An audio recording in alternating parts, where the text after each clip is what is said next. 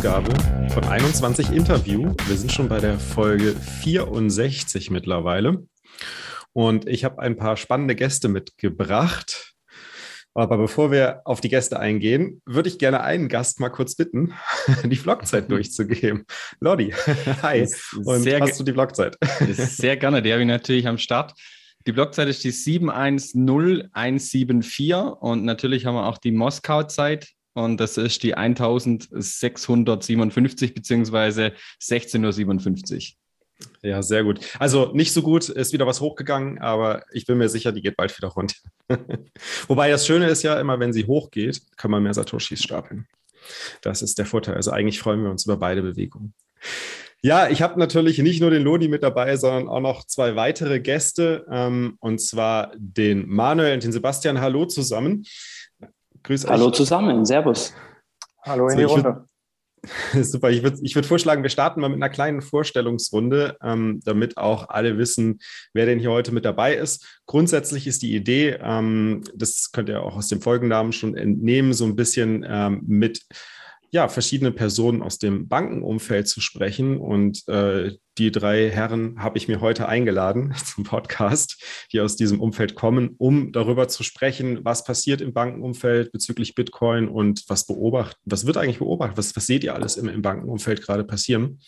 Genau, da wollen wir heute drüber sprechen. Und bevor wir das machen, machen wir eine ganz kurze Vorstellungsrunde. Ähm, genau, ich würde sagen, Lodi, fängst du mal vielleicht kurz an, ein bisschen was über dich zu erzählen.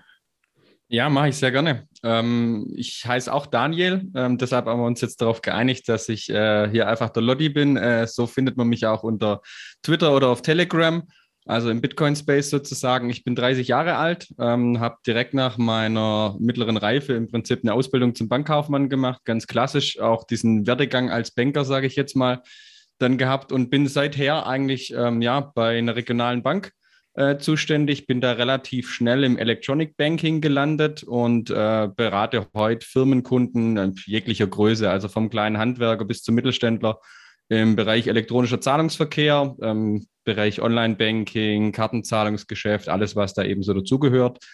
Und ähm, ja, privat bin ich sehr IT-affin, jetzt nicht Richtung Programmierung oder sowas, aber ähm, ich beschäftige mich sehr gern mit solchen neuen Techniken, Themen und so weiter und ähm, da ich auch ja ein Freund von Investment bin, äh, privat mich da viel damit beschäftige, mit 17 die erste Aktie gekauft, mit 18 Optionsscheine wow. und alles mitgenommen sozusagen. Nice. Und äh, von dem her war es, frage ich mich bis heute noch, warum ich Bitcoin eigentlich so spät entdeckt habe, beziehungsweise so spät mich damit beschäftigt habe, weil das eigentlich genau die Sachen so kombiniert miteinander. Von dem her, ja, seit ich 2019 mich wirklich mit Bitcoin beschäftigt habe, hat mich das Thema so gepackt und einfach nicht mehr losgelassen. Und was, was ganz cool ist, ähm, ich kann jetzt das Private mit dem Beruflichen mittlerweile so ein klein bisschen verbinden, weil ich das äh, bei uns mit ins Haus tragen kann, äh, da Mitarbeiter schulen darf und so weiter. Und ja, äh, ja, die Leute Orange pillen darf, so ein kleines Stück weit wenigstens. Banker Orange pillen, sehr cool. Genau. nice, ja, das, das hört sich super spannend an. Ich würde sagen, wir machen gleich mal weiter mit, äh, mit äh, Sebastian. Grüß dich, das ist schön, dass du dabei bist. Vielleicht erzählst Hallo du mal zusammen. ein bisschen was über dich. Genau. Sehr gerne. Zunächst mal vielen Dank auch für die Einladung. Ist mir eine große Ehre, hier teilnehmen zu dürfen.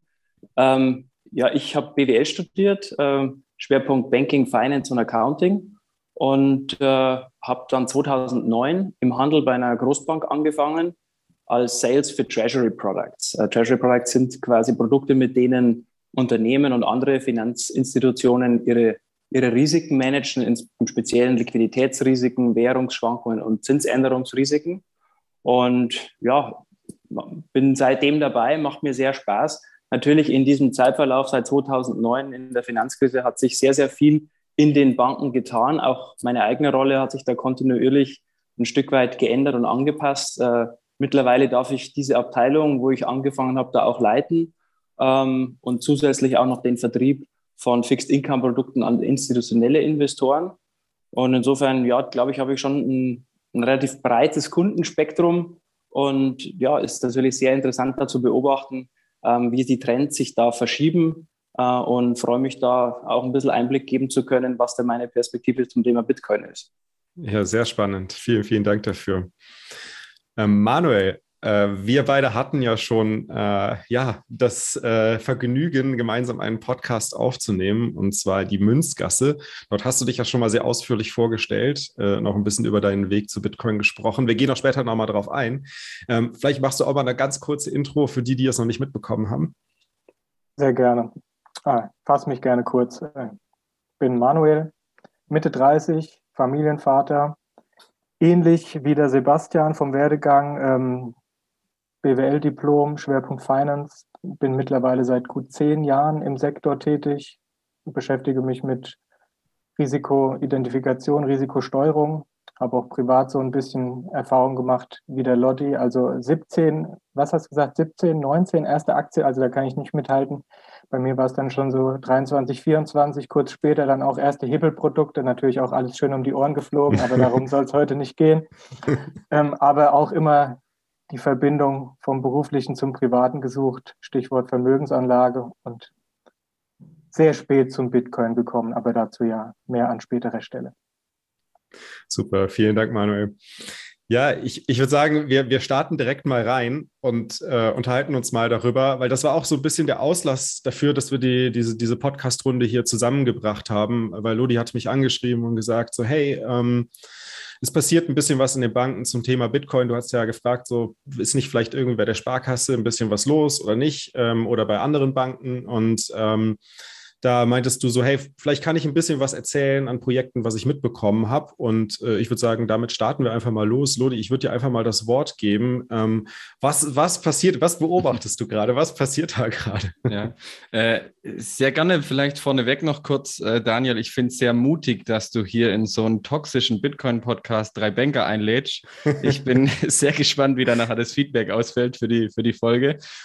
Ähm, ja, also ich, ich kann ein bisschen was erzählen, was ich beobachte, beziehungsweise was ich so mitbekomme. Ich kann jetzt natürlich nicht alle Internas erzählen, aber du hattest Klar. neulich in der Folge eben gesagt, du wartest drauf, mehr oder weniger, bis die erste deutsche Bank da äh, irgendwas für die Kunden anbieten kann, äh, dass sie Bitcoin kaufen, verwahren können und so weiter. Und ähm, da passiert relativ viel gerade. Ähm, ist jetzt noch nicht so an der Öffentlichkeit, was da alles gemacht wird, aber es geht eben klar im ersten Moment um Verwahrlösungen, beziehungsweise auch dann der Handel von nicht nur Bitcoin, sondern dann auch anderen Kryptowährungen natürlich. Ähm, das, das, da tut sich gerade wirklich viel. Also ich weiß es halt aus dem Sparkassenverbund, äh, darf da auch am ein oder anderen Projekt dann teilnehmen und da ja versuche meine Expertise damit reinzubringen, ähm, auch wenn das dann nicht immer nur Bitcoin-only ist. Ähm, das ist dann eben so, aber da passiert sehr viel. Es gibt jetzt dann nichts, wo man sagen kann, okay, es gibt eine bestimmte Roadmap, bis zu dem Zeitpunkt kommt was oder so. Aber ich bin sehr, sehr zuversichtlich, dass wir auch bei anderen Banken 2022, spätestens 2023 in Deutschland da auf jeden Fall was sehen werden. Äh, was ich jetzt glaube, was auch die Massenadaption dann schon extrem nach vorne treiben wird. Ich meine, das ist noch eine gewisse Zeit, da wird noch viel passieren, da wird der Kurs auch nochmal äh, wahrscheinlich irgendwann durch die Decke gehen und wieder runterkrachen, weil ähm, ich hatte so das Gefühl, 2018 hat sich gar niemand für das Thema interessiert, weil da war einfach Bärenmarkt, aber sobald der Kurs eben angezogen ist, war die Nachfrage höher. Ähm, ich habe es vorher schon kurz angedeutet, ich ähm, habe auch schon diverse Schulungen bei Mitarbeitern gemacht, also bei Anlageberatern, bei äh, Auslandszahlungsverkehrsabteilungen und alle, die halt irgendwie ja eine gewisse ja, sei es mal eine Überschneidung haben mit Bitcoin oder Tokenisierung oder was es halt alles gibt, was man als Bitcoiner halt auch irgendwie aufschnappt. Ähm, und von dem her weiß ich, die Leute interessieren sich dafür. Sie haben aber häufig keine Ahnung davon, weil es einfach ja so ein, so ein breites Thema ist und sie gar nicht wissen, wo sie anfangen sollen. Also das ist so ein Punkt, das Aber dann halt aber es liegt auch dann meistens daran, dass sie dann quasi Krypto betrachten und nicht Bitcoin. Ja, ne? ja, ja, das, das definitiv. Also die Unterscheidung zwischen Bitcoin und anderen Kryptowährungen ist, hat eigentlich niemand auf dem Plan, beziehungsweise vielleicht der ein oder andere, wo sich schon mal tiefer gehen damit beschäftigt hat, aber für die ist es ein Topf und ja, also das, das zu unterscheiden fällt denen auch extrem schwer. Das heißt, auch wenn es darum geht, jetzt Coins, den Kauf von Coins zu ermöglichen und die Custody von Coins zu ermöglichen, dann geht es halt wirklich dann nicht, nicht konkret um Bitcoin, sondern mehr um Krypto generell. Und sie haben auch Schwierigkeiten damit zu starten, weil sie auch gar nicht wissen, womit sie überhaupt starten sollen, vermutlich, oder? Ja, das Thema, ich weiß halt, bei uns ist es so, ähm, oder wahrscheinlich ist es bei vielen regionalen Banken so, ähm, die Berater im Beratungsgespräch müssen sehr darauf aufpassen, was sie sagen, aus regulatorischen Gründen. Deshalb äh, da irgendwelche Produkte nennen oder sowas ist eh ein mhm. No-Go, auch im Aktienmarkt beispielsweise. Und wenn wir dann noch vol volatilere Assets haben, jetzt äh, vorgestern war es, glaube ich, wieder ging der Bitcoin-Kurs halt über Nacht kurz 10% runter. Mhm. Da tut man sich halt sehr, sehr schwer als, als Regionalinstitut, wo eine enge, enge Kundenbeziehung hat, wo man weiß, okay, wenn der Kunde also beispielsweise in der Corona-Krise, wenn, wenn mal das davor acht Prozent oder so runtergeht in der Woche, dann kriegen die Panik. Und dann ist halt die Frage, ob man so ein Produkt überhaupt einführen will. Aber die Nachfrage nimmt auf jeden Fall zu, das weiß ich, das habe ich mitbekommen.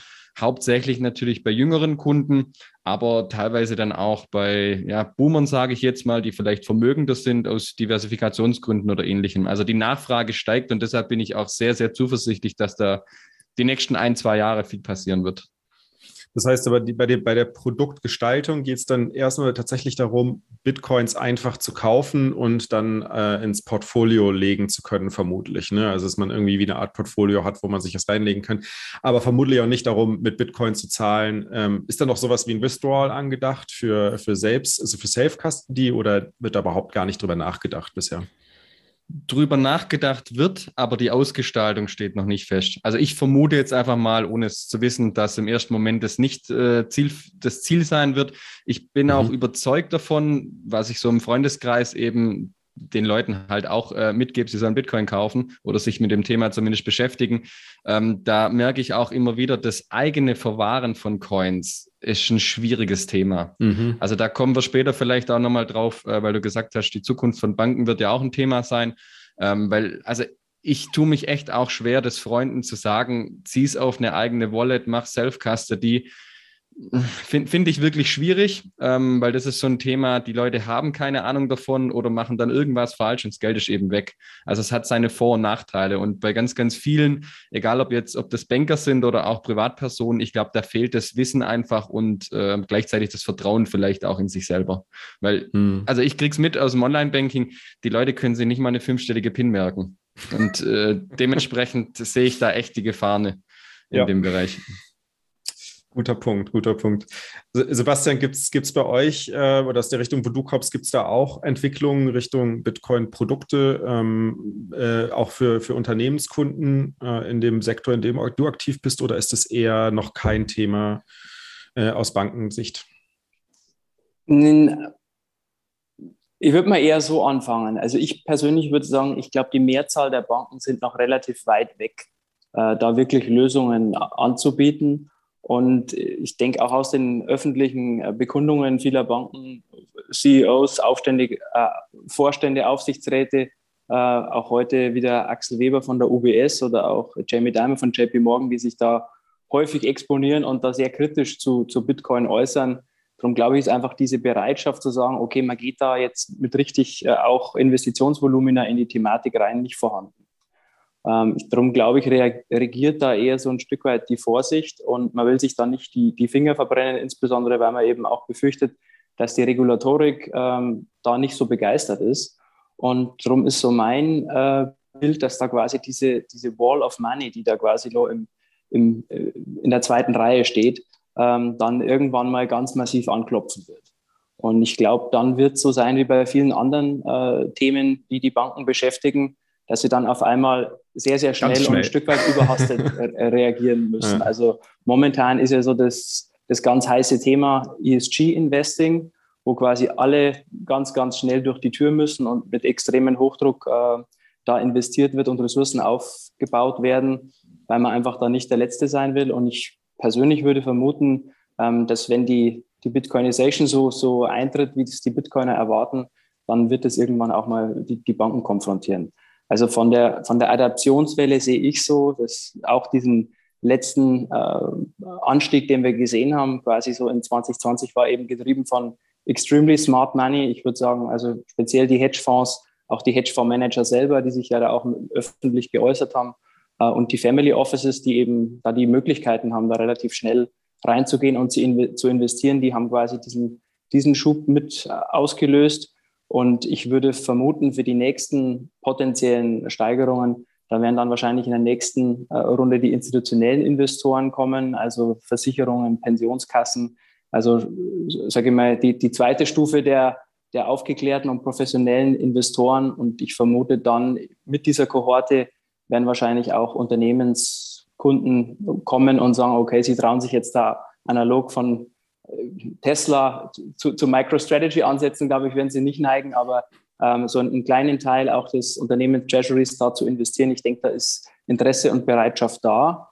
Aber wie gesagt, das sehe ich erst in späteren Adaptionswellen und ich glaube, spätestens dann werden die Banken dann sehr schnell reagieren müssen, dass sie da irgendwie noch einen Fuß in der Tür behalten, denn ich glaube, die Konkurrenz schläft dann nicht und es gibt natürlich sehr viele attraktive Alternativkanäle, die da einfach Lichtjahre äh, vorangeschritten sind und die natürlich auch das Humankapital haben, um da entsprechend Expertise zu unterstützen.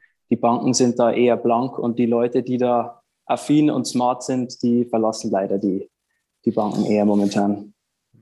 Das ist auch ein guter Punkt. Ja. Das ist, das, das ganze Wissen wandert oder viel, viel Wissen wandert da natürlich auch ab. Guter Punkt. Ja.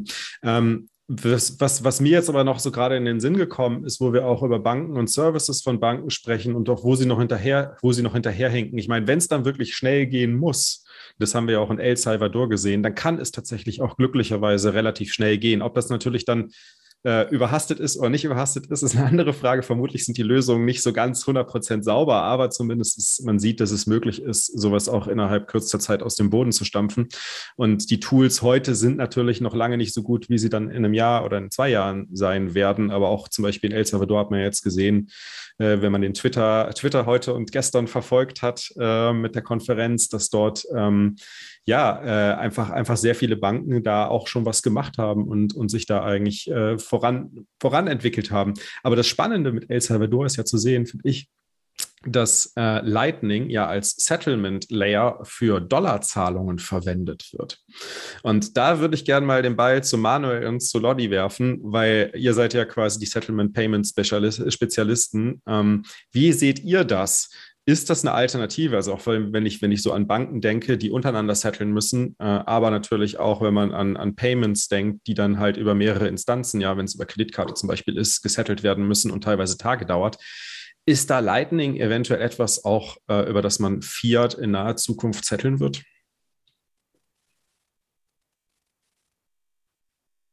Ergreif mal, ich ergreife mal das Wort, ähm, obwohl ich eigentlich mich äh, dezent zurückgehalten habe und auf meine Chance gewartet habe, noch was zum vorherigen Punkt loszuwerden. Oh, ähm, dann mach das zuerst, sorry. Beim, beim Settlement würde ich vielleicht tatsächlich den äh, Lodi den Vortritt lassen, mhm. der ja auch äh, in einem Podcast da schon bewiesen hat, da gewisse Ideen und eine Expertise zu, zu haben. Ähm, ich wollte noch auf einige Punkte von Sebastian eingehen. Entschuldigung, dass ich mhm, damit jetzt gerne, bin. gerne, sorry. Also das Thema ähm, Regulatorik beschäftigt ja die Banken ähm, in, insofern, als dass man ja schon im vorauseilendem Gehorsam vorsichtig geworden ist, weil die Regulatorik ja so allumfassend und äh, so omnipräsent ist, dass sie die Banken ja wirklich seit Jahren geißelt. Man kann es ja nicht anders sagen. Also ich habe hier die Hoffnung, und ähm, die, die Vermutung und auch ähm, begründeten Verdacht aus meinem Netzwerk, dass die Regulatorik hier hinsichtlich Kryptos definitiv behind the curve ist. Also sie beschäftigen sich gerade noch mit ganz anderen Themen, ist mein Eindruck. Also gerade die Bankenaufsicht äh, für die systemrelevanten Institute, ja, der, der, der SSM in der Eurozone, der Single Supervisory Mechanism und für die kleineren Institute dann ähm, Bundesbank und BaFin gemeinsam die, die beschäftigen sich gerade mit äh, Klimarisiken und was das für die mhm. Bankbilanzen mhm. bedeutet. Also ich kann mir nicht vorstellen, dass die gerade parallel noch sich mit Kryptos beschäftigen. Das würde mich wundern, wenn die so dynamisch arbeiten würden. Also da habe ich eine gewisse Hoffnung, dass man da vielleicht äh, äh Fakten schaffen kann als, als, als Bank, wenn man sich da traut, ich will da jetzt aber auch nicht zu naiv sein. Also das vielleicht noch ähm, nachgeliefert, was mein Eindruck ist zum Thema Regulatorik, wo wir da stehen und was da absehbar ist an, an, an Gegenwind. Aber wie du auch sagtest, äh, Daniel, in dem Umfeld muss man natürlich auch immer erwarten, dass es irgendwie schnell geht. Und gerade wenn sich irgendwie eine Behörde äh, getrieben fühlt, dann ist sie sicherlich auch nicht verlegen, mal äh, einen Schnellschuss zu machen, um da wieder äh, die Oberhand zu gewinnen. Mhm. Ja, guter Punkt. Ähm, dann, dann würde ich sagen, machen wir weiter mit, mit dem Settlement-Thema. Äh, Ludi, ich, ich würde einfach sagen, ich greife die Frage nochmal ganz kurz auf. Ähm, Wie, wie siehst du die Zukunft von, von Euro-Settlement über Lightning oder über On-Chain? Ist das, meinst du, das wird ein Thema werden? Weil es könnte ja für Banken untereinander sein, es könnte, du bist im Payment-Sektor unterwegs, es könnte für Payments ein Thema sein, eventuell. Vielleicht sogar für Visa. Also Banken untereinander bin ich mir jetzt nicht ganz sicher, aber das läuft, glaube ich, über Zentralbankgeld hauptsächlich. Das heißt, das äh, ne? wäre schon mal, ja, also okay, du meinst, ob sich das ändern könnte. nee, nee, aber auch, ich meine, es wird sich auf jeden Fall ändern. Äh, äh, ja, aber siehst das, du das? Boah, in stopp, Europa stopp, stopp, dass ich mich einmische. Stopp, ja, wichtig. Daniel, Daniel, Daniel, wenn es um Interbankenzahlung geht, äh, vergiss Lightning, ja. die, die, Liquidität. Ja, ja, klar, nee, nee, das, das ja. ist On-Chain dann, klar. Aber auch On-Chain. Außer, außer, außer, man könnte sogar hingehen, theoretisch, Interbanken-Settlement instant machen. Das heißt, wenn ich von meiner Bank zu einer anderen Bank transferiere, können die Banken untereinander instant in Lightning theoretisch setteln, oder? da wird die Regulatorik nicht mitmachen, weil also okay. mein Verständnis der Regulatorik ist heute so, weil ich habe mir auch gedacht, als ich mich tiefergehend mit Lightning beschäftigt habe, warum macht jetzt nicht jede Bank eine dicke, fette Note auf und guckt, dass sie Routing-Fees kassieren? Und das Problem ist, als Bank muss ich, wie bei einer SEPA-Überweisung, nachweisen, wo kommt das Geld her, wo geht es hin und das kann ich bei Lightning nicht. Also Stand heute mhm. keine Chance, da irgendwas zu machen. Klar, das kann sich in Zukunft ändern. Ich bin, ja, ich, ich bin im Payment-Markt zu Hause, aber habe jetzt keine Einblicke, äh, was da entwicklungstechnisch oder so passieren könnte, auch im Rechenzentrum oder so, weil das passiert äh, im Rechenzentrum oder in den Verbänden hauptsächlich. Dann natürlich vor allem wir als kleine regionale Bank äh, haben da jetzt nicht den tiefen Einblick. Ähm, ich glaube, im Zahlungsverkehr ähm, hat es durchaus eine Berechtigung. Also gerade Remittances in El Salvador ist es ja natürlich mhm. perfekt. Diesen Anwendungsfall haben wir jetzt vielleicht nicht so ganz, aber ich merke schon, dass es, äh, ja, also ich merke es im privaten Umfeld, mich selber stört es natürlich extrem, aber ich merke es auch immer wieder bei Kunden, diese SEPA-Echtzeitüberweisung, die hat man ja eingeführt, weil die Nachfrage da ist, die hat ja aber kein Echtzeit-Settlement. Und Zudem ist Aber interessiert den Kunden ja nicht, oder?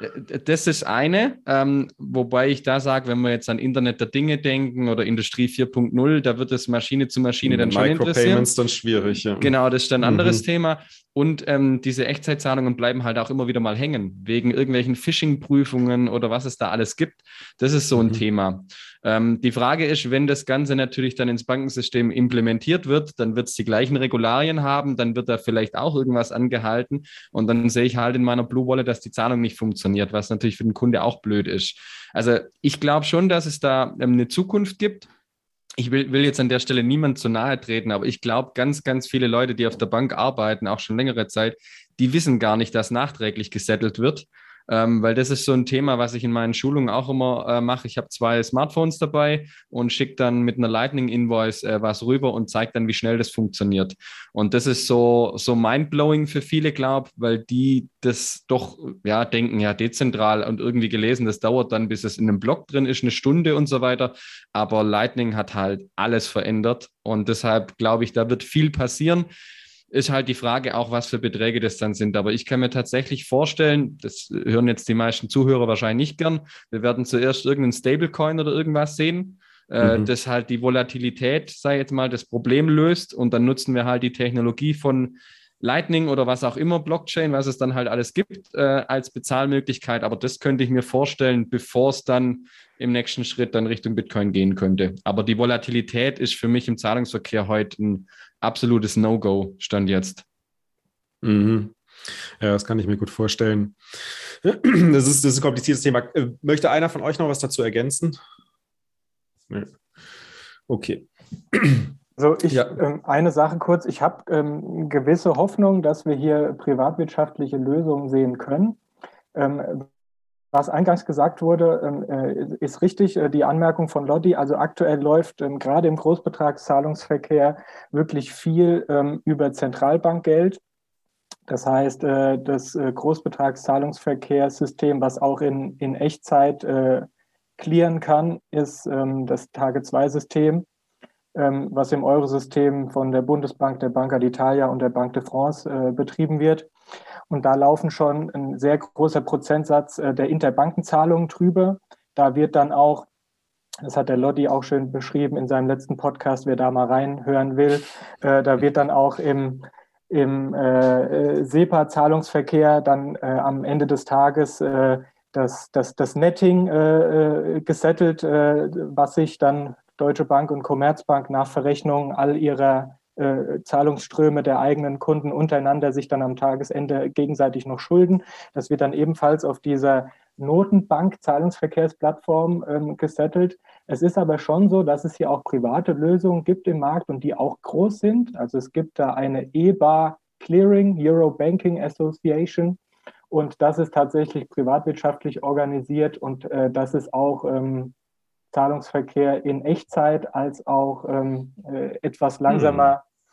Und da gibt es also Hoffnung und da gibt es Initiativen. Das heißt natürlich jetzt nicht, äh, dass die demnächst auf äh, Bitcoin und auf Lightning springen, aber ähm, wir haben zumindest die Hoffnung, dass sich abseits äh, von ähm, Notenbank-Zahlungsverkehrssystemen Marktlösungen etablieren können. Das gab es auch in der Vergangenheit schon. Mhm. Gut, ich meine, mein grundsätzlich werden es wahrscheinlich auch wirklich die Disruptor sein, äh, die so eine Technologie einse einsetzen, wie wir es jetzt zum Beispiel auch bei, bei äh, Strike sehen für den Transfer äh, nach El Salvador das ist ja keine klassische alte Bank, die das verwendet, sondern das ist ja quasi ein, ein Fintech äh, aus den USA, die das einsetzen. Also wenn du sagst, dass es gibt Settlement-Lösungen aus, aus der Privatwirtschaft, dann ist natürlich für mich der Punkt ganz klar, dann werden Startups entstehen, die ein Settlement auf Bitcoin-Basis für die Banken anbieten werden, oder seht ihr es nicht so? Hm. Ich ja. denke, das steht und fällt auch viel mit der Mika-Regulierung, die jetzt endlich mal mhm. kommen wird oder kommen sollte. Und wenn die eher offener gestaltet ist, was ich natürlich hoffe, dann glaube ich, dass da schon auch viel bei uns passieren kann. Wenn man dann natürlich jegliche Innovation abwirkt, dann sehe ich schwarz, aber ich, ich gebe die Hoffnung nicht auf. Mhm. Guter Punkt, ja. Super, ich, ich würde mal zum nächsten Thema übergehen, und zwar die Kundenseite. Ähm, ist die Nachfrage, du hast es gerade eben schon angesprochen, Lodi, ist die, die Nachfrage bei den Kunden, die steigt oder ist zumindest vorhanden? Du hast ja auch einige äh, Berater geschult zum Thema Bitcoin. Was ist, was ist so deren Feedback? Hörst du irgendwas von denen vielleicht auch zurück? Also ich habe es immer mal wieder so ein bisschen mitbekommen äh, von, von Leuten, mit denen ich halt mich öfters austausche. Ich selber bin nicht in der Anlageberatung, deshalb kann ich es jetzt nicht mit, mit eigenen Erfahrungen erzählen. Aber ich bekomme es halt gerade in, in Schulungen oder im Austausch mit diesen, diesen Kundenberatern sozusagen mit und die Nachfrage steigt schon. Ich merke es auch im Freundeskreis. Gut, die Freunde wissen, ich beschäftige mich mit dem Thema, deshalb kommen sie auch dann auf mich zu. Aber ähm, das ist schon sehr, sehr stark vom Kurs abhängig, habe ich das Gefühl. Weil der Kurs hm, ist dieser mhm. entscheidende Faktor, warum Leute das irgendwo in den Medien sehen, hören, völlig egal wo.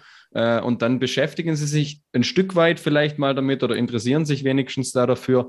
Ähm, habe jetzt aber auch schon das ein oder andere mitbekommen, dass äh, auch, auch ältere Generationen, Boomer oder ähnliches, halt aus Diversifikationsgründen sich einfach mal informieren möchten.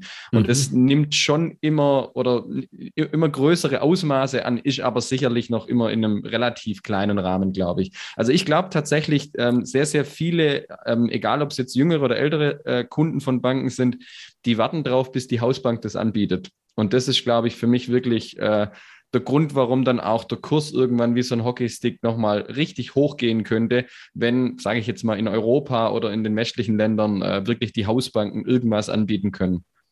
Mhm. Das denke ich auch, es könnte gut sein.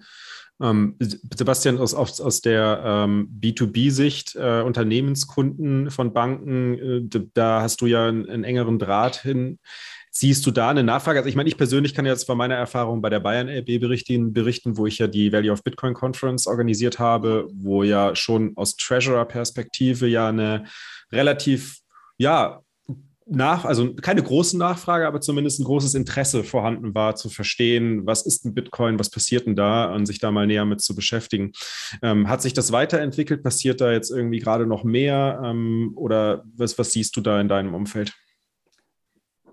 Also es ist ein, ein, sehr kontroverses Bild. Also grundsätzlich würde ich sagen, der ganz große Vorteil im, für den Privatkunden ist ja, dass er sozusagen, wenn er seinen eigenen inneren Schweinehund überwindet, ja die Möglichkeit hat, sie wirklich selber zu verwahren und quasi kostenlos zu verwahren und auch extrem sicher. Und dieser Vorteil sozusagen, wenn man die eigenen Keys hat, da den Zugriff äh, selbst zu haben und andere ausschließen zu können, macht es natürlich für ein Unternehmen, was natürlich sozusagen immer dieses Principal Agent Problem hat, dass irgendjemand muss sozusagen für die juristische Person dann die Verantwortung übernehmen, macht es natürlich ein Stück weit schwieriger. zu sagen, okay, mhm. ich definiere jetzt da äh, eine Person, die sagt, der hat dann die Keys. Das ist natürlich ausgeschlossen. Diese Risiken wird man nie eingehen. Insofern sind natürlich da diese, diese ganz trivialen ähm, Organisationsfragestellungen, wer darf dann darüber entscheiden, wer hat Verfügungsgewalt, die mhm. stehen natürlich erstmal im Vordergrund. Und äh, ich sage jetzt mal, es gibt natürlich schon Lösungen, auch jetzt gerade im europäischen Raum, äh, auch mit ETFs in anderen Ländern. Nur in Amerika haben wir ja die Thematik, wo ja nur dieser Futures-ETF jetzt zugelassen wurde. Aber das ist natürlich schon ein, ein ganz entscheidender äh, Knackpunkt. Also wenn die Investoren eine Möglichkeit haben, das sozusagen im Oldschool-System äh, zu verwahren, sind sie natürlich auch bereit, ein Stück weit da äh, Gebühren abzudrücken, mhm. Äh, um, um das, die Thematik zu umschiffen. Aber ich denke, wenn es dann im nächsten Schritt darum geht, und das, glaube ich, ist das, wo die Reise irgendwann hingehen muss, dass die Unternehmen oder die Institutionen, die Bitcoin selber halten, dann müssen sie natürlich diese Fragestellung für sich irgendwie gelöst bekommen. Und da bin ich jetzt nicht der absolute Experte, aber was ich so mitbekommen habe, auch aus Dialogen äh, mit, mit, mit Kunden oder auch mit anderen Experten, gibt es da innovative äh, Solutions, die da den, den Kunden helfen können, da über Multisig-Lösungen dieses Problem ein Stück weit zu lösen. Und ich bin der festen Überzeugung, dass es da natürlich auch irgendwann die, die ersten großen Early Adopter geben wird.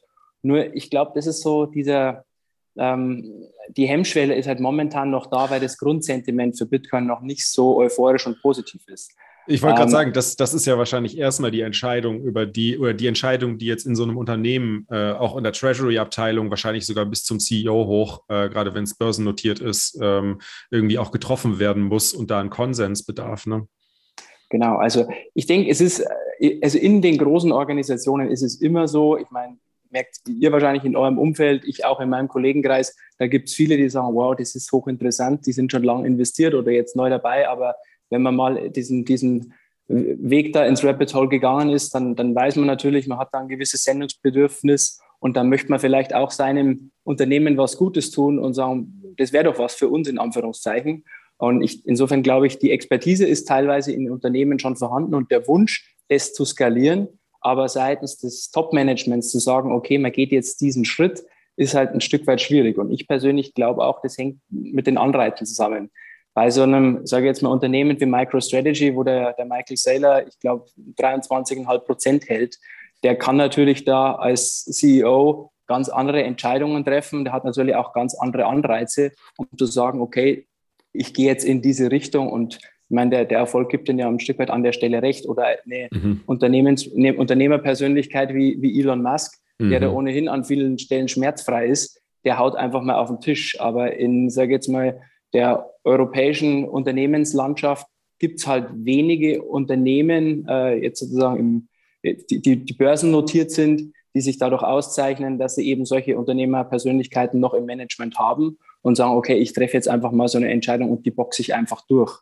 Bei, ich denke, im, im europäischen Raum ist es häufig so, dass die mittelständischen Unternehmen ähm, in so Holdingstrukturen geführt werden, wo dann meistens in dem Family Office das Vermögen auch teilweise noch in anderen äh, äh, Assets diversifiziert wird. Und da ist sicherlich die, das Interesse und die Bereitschaft da zu sagen, da investiere ich jetzt auch in Bitcoin als sozusagen zusätzlichen Kanal. Aber da sind wir dann quasi eher wieder auf der Privatkunden, äh, mhm. Individualebene. Und da ist natürlich auch das Verwahrungsthema ein ganz anderes, ganz anders, wie jetzt ja. bezogen auf eine, eine große Organisation. Insofern, ich glaube, wie gesagt, ich, dieses, dieses frühe Stadium ist für mich ein sehr positives Zeichen, dass einfach da die, die Adaptionswelle irgendwann noch kommen wird. Es ist, ähm, also ich meine, die, die Unternehmen müssen ja quasi erstmal zu diesem Schluss kommen, dass Bitcoin überhaupt äh, eine, eine, oder Lösung für irgendein Problem ist, was sie haben. Wenn man sich jetzt das äh, Problem aus der Treasurer-Perspektive anschaut, es ist ja im Endeffekt die Aufbewahrung von Unternehmens, von, von Unternehmenscash, ja, also von Cash oder der Transfer des angesparten Cashs über Zeit hinweg. Ne? Das ist ja eigentlich das, was ein Treasurer machen muss, oder? Ja, also. Hauptsächlich, also als, als Grundgedanke. Natürlich ja, hat er noch viele andere Aufgaben. Ja, also das, das würde ich ehrlicherweise ein bisschen anders sehen. Also ich meine, okay. im Grunde ist ja sozusagen das Unternehmen ähm, ist ja Eigentum der Aktionäre und was will der mhm. Aktionär eigentlich? Und der Aktionär will ja eigentlich nicht, dass sozusagen das Unternehmen, in welches er investiert hat, äh, für ihn diese Vermögensallokationsentscheidung trifft, sondern der Aktionär sagt, naja, ich suche mir jetzt ein bestimmtes Unternehmen aus, du baust Autos, du machst Software, whatever, und ich möchte, dass du das gut machst, da Cashflows generierst und mir eine Dividende zahlst oder eben dein Unternehmen äh, größer machst. Aber die Cash-Reserve, die die Unternehmen halten, ähm, jetzt mit Ausnahme von irgendwelchen Pensionsverpflichtungen oder sowas, die sollte ja eigentlich äh, nur dazu dienen, dass der Laden läuft und nicht um oder sozusagen zusätzliche angespart, Oder angespart werden, um Invest Investitionen zu tätigen, wenn man nicht gerade auf Kredit zurückgreifen möchte. Nur, ne? Genau, aber äh, das ist halt so ein bisschen die, die, die Fragestellung, wo die, wo die Unternehmen da stehen. Ich glaube, mhm. ähm, die, die äh, Tech-Unternehmen in Amerika sind ja bekanntermaßen unheimlich cash-rich. Ähm, darum glaube ich, ist das natürlich mhm. auch zu erwarten, dass da vielleicht das eine oder andere von denen ähm, dann das nächste sein wird, was da medienwirksam investieren wird. Aber in äh, der europäischen Klientel ist es ein bisschen, bisschen anders. Also die Unternehmen sind auch sehr gut mit Liquidität ausgestattet aber deren Motivlage ist natürlich dazu sagen, okay, wir wollen sicherstellen, dass wenn eine Krise kommt, dass wir liquide sind etc. Mhm. Und das ist genau. natürlich eine andere äh, Ausgangslage und darum ist da sozusagen die Experimentierfreude oder auch die, das Bedürfnis, da Rendite zu erwirtschaften, nicht so ausgeprägt wie jetzt auf der institutionellen Seite. Da ist es natürlich anders. Wenn ich sage, meine Aufgabe ist es, Rendite zu erwirtschaften. Äh, ganz kurzer Einwurf, aber das würde dann bedeuten, dass die Perspektive auf Bitcoin mehr als, das, als der Renditebringer äh, gelegt wird, als statt irgendwie ein alternatives, äh, inflationssicheres Geld dann. Ne? Also wenn, wenn du so das beschreibst, richtig? Ja, ich, ich denke aber, dass das, äh, glaube ich, in der, bei der Mehrzahl noch so der, der Blick auf die Thematik ist.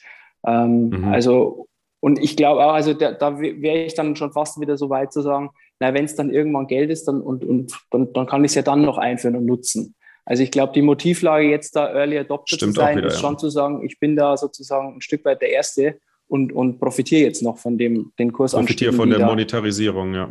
Genau. Sind da quasi in einer, in einer Monetarisierungs- oder Wachstumsphase von einem, naja, Konstrukt, was man nicht wirklich als Unternehmen bezeichnen kann, aber was irgendwie als, als ja, unter, als, als Gesellschaftsvertragskonstrukt irgendwie existiert ne, und sich gerade monetarisiert und wächst. Das, da gebe ich dir vollkommen recht, guter Punkt. Also von daher muss man es schon jetzt auch als Investment äh, betrachten, äh, was natürlich auch eine Rendite in Form von Kaufkraft äh, mit sich bringt, ja.